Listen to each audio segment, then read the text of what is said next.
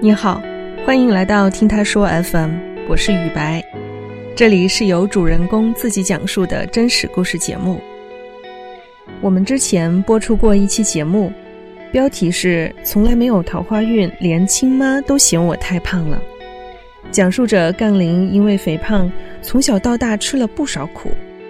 可惜啊，在尝试了各种痛苦的减肥方法后，也不尽如人意。本期故事的主人公彭九九，曾经也同样因为肥胖而产生了身材焦虑。与杠铃不同的是。他最后减肥成功了，瘦下来之后，是否就能收获到他人的善意呢？一起听听彭九九的故事。我叫彭九九，我是一个九四年的吉林东北女孩，现在是在做新媒体的工作。这个我姓彭嘛，同学们其实一直就是叫。彭胖胖啊，或者是彭哥啊，就是比较雄壮的一些名字。就是因为小时候比较胖，然后长得也丑，就也不太爱说话，大家就会觉得你可能比较好欺负吧。然后我记得当时我跟我同桌的关系还挺好，但我同桌是一个比较帅帅的男生嘛，然后他们传言就是说那个男生可能喜欢我，他们就会比较轻蔑的说，嗯，那个男生怎么会看上我这种。胖子照镜子的时候就会觉得有点胖，但是我没有说把这个当成一个特别让我觉得有压力的事情。就当时的我是这么想的。那个传纸条的事件是在我初中的时候，就是有体测嘛，那个时候我体重就是一个超标的选手嘛，可能身高就。一米六几，体重可能百三十多斤，胸围九十八。有同学，然后可能偷偷的把那些比较胖的女孩子的三围都记在了一个小纸条上面，可能大概有三四个女孩子吧。然后反正其中我就看到了我的名字、身高、体重和胸围，就是这样的。然后我就看到一群同学在那边叽叽喳喳，就很开心。然后有时候有的人会偷偷过来瞥我一眼，当时就觉得有一种被扒光了的那种耻辱感，一下子就觉得原来胖是可以被人嘲笑的，感觉我这么胖成为了一个全班同学讥讽的一个对象。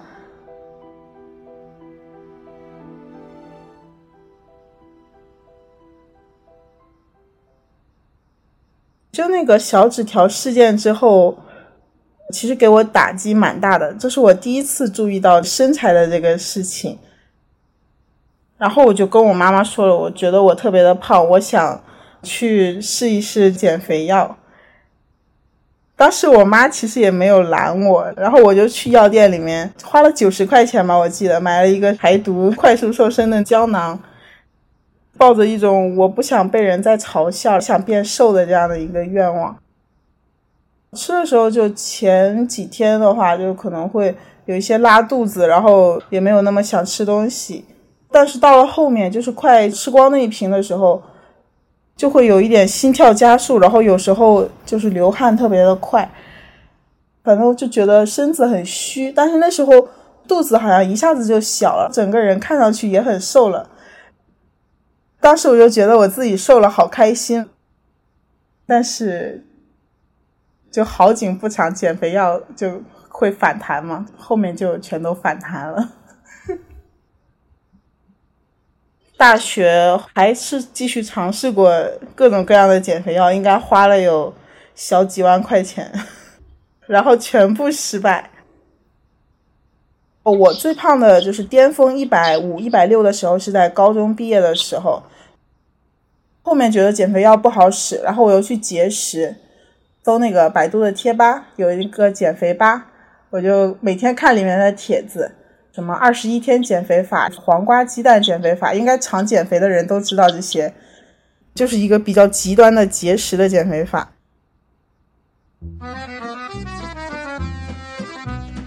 就像黄瓜鸡蛋减肥法，就是第一天可能是早上吃鸡蛋一根黄瓜，中午一个鸡蛋一根黄瓜，然后晚上也是鸡蛋和黄瓜，就这样坚持七天吧，大概说什么七天瘦七斤这种，坚持到前面三天，然后就不行了。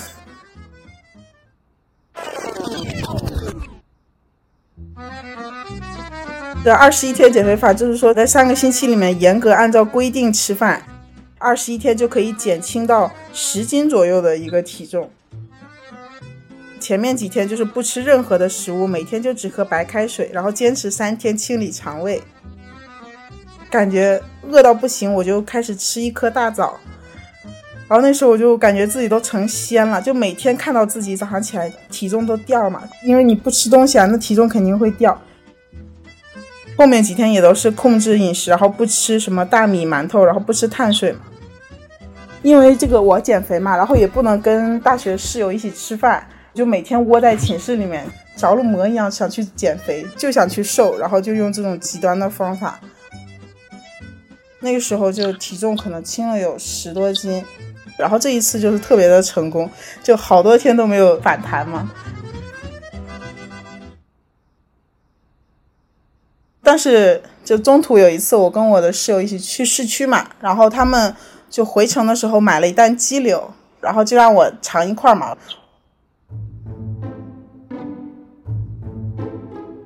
就我说说我不想吃，然后他们就说没事，你尝一下嘛，一口没有事情的。然后我就吃了一口，结果吃了那一口就吐了，就整个肠胃就就翻汤倒海的吐。然后我们当时坐轻轨回学校嘛。轻轨停一站，然后我一开门，就我就赶紧冲出车门，抱着垃圾桶吐，继续上车，然后又停一站，我又赶紧冲出去继续吐，就是我的肠胃就完全的在那个时候，就因为这个极端减肥的这个事情，整个就垮掉了。吐完这一天回学校开始，好像是绷着的一根弦突然断了一样，然后我整个人开始暴食，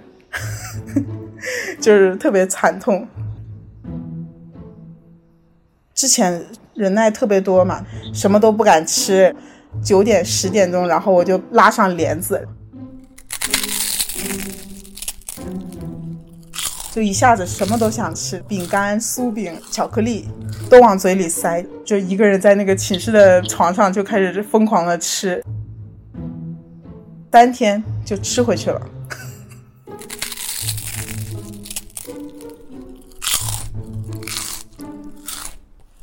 还比以前更重了，就其实整个大学都没有减肥特别成功吧，但是我就一直在不断的就是 开始，然后又失败，开始失败中这种循环。我当时就整个人的心态其实是一个特别病态的心理，你逛减肥吧你就知道，就整个的一个氛围就是说，现在的人就是想看到。一个快速的东西，但其实你要知道，胖不是一口一口吃出来的，所以说瘦肯定也不可能一下子瘦下去，对吧？后面有一个学姐跟我讲，她之前也是特别胖的，然后她也是我身边减肥成功的案例，方法稍微有点极端，但是是确实是瘦了，因为她坚持抠吐，到现在她就夸张到什么程度？她吃多了，手一按到肚子上。就可以吐出来，还是还蛮恐怖的一件事情，所以不提倡大家这么做，一定不要这么做。而且到现在我还有非常严重的一个肠胃炎，就是因为我大一大二的时候作死减肥的 下场，就现在就每次都吃到生冷的，然后什么食物，然后不按时吃饭，我的肠胃炎就比较严重。应该是临近毕业的时候吧，我就开始有接触。健康的一些减肥的知识，然后就也接触健身嘛。我第一次去健身房的时候，然后我就坐在操房的地板上嘛，肚子就堆了三层，然后我当时就觉得是一个那个米其林轮胎。但是，一开始出去健身就也跟大多数的那个新手一样，就我就只会那种死磕跑步机嘛。嗯，真正遇到好的教练的话，其实还是在。前两年就是看到我总是一个人练 keep 嘛，然后他就会过来问我说：“你怎么不去做一些这种器械的这种运动，我就说我不会，然后他就说那我可以教你。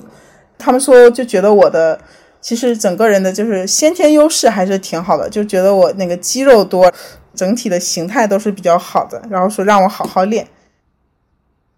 当时我去健身房频率大概就是一周五到七次吧，就没有什么特殊情况，几乎每天都去。我就练了三个月左右吧，效果就蛮明显的了。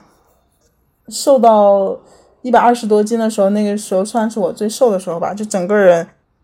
叫什么前凸后翘算是吧，然后还有马甲线。就其实瘦了之后，我的穿衣风格。改变还是蛮大的，因为在初高中的时候，衣柜里面基本就是全都是黑色的衣服，因为觉得黑色显瘦嘛。但现在我可能就是衣柜里面各种乱七八糟颜色的衣服，荧光橘、荧光粉、荧光绿，比较紧身的小背心都会去尝试。嗯，然后也有一些男生会追我。就是我说的那家健身房的教练们都对我很好，其中有一个教练到后面还追我，还好吧，也没有拒绝我。假如说有共同的兴趣爱好嘛，就可以一起做一个健身搭档，然后也可以平时没事的时候一起出去玩，我觉得也可以接触一下，毕竟都单身嘛，也无所谓的。就现在就是。有，嗯，哎，算了，不说了，没有，就这样。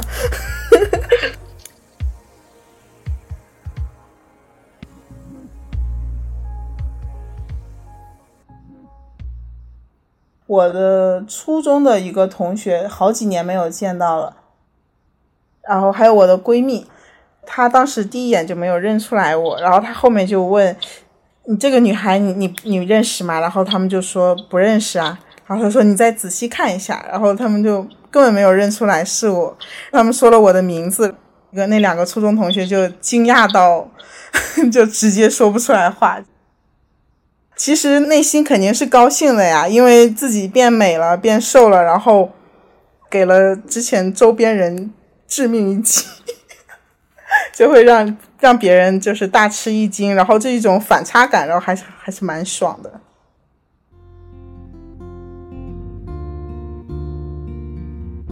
就去其他国家旅行的时候，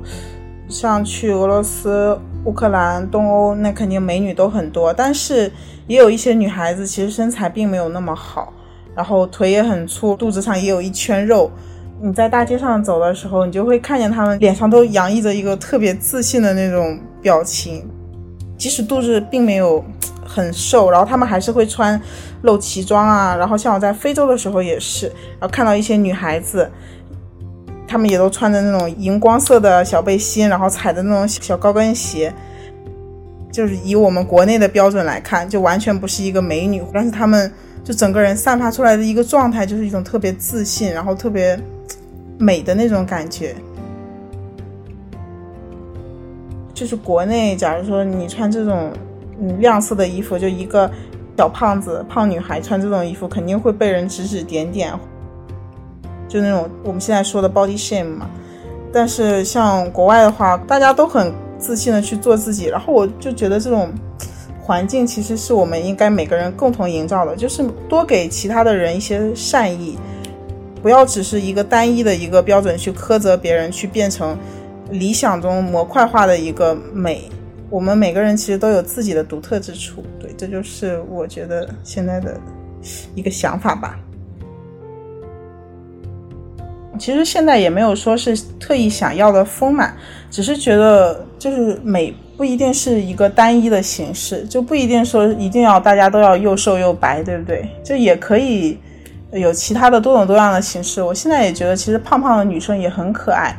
但是就是一定要自信，然后就不要去折磨自己的身体。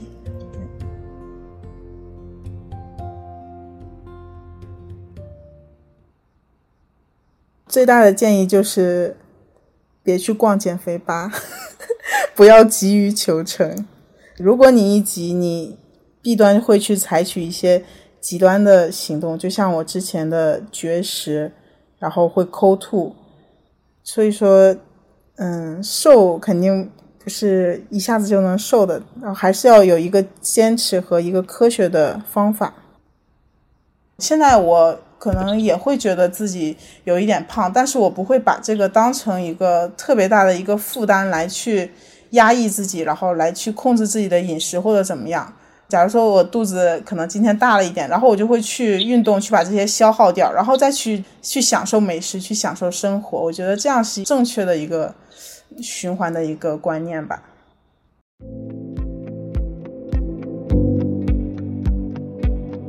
你也曾有过肥胖的困扰吗？你是怎么看待身材焦虑的呢？欢迎在我们的评论区留言。你现在正在收听的是真人故事节目《听他说 FM》，我是主播雨白。如果你想分享你的故事，或是倾诉你的困惑，请跟我们联系。愿你的每个心声都有人倾听，每个故事都有回音。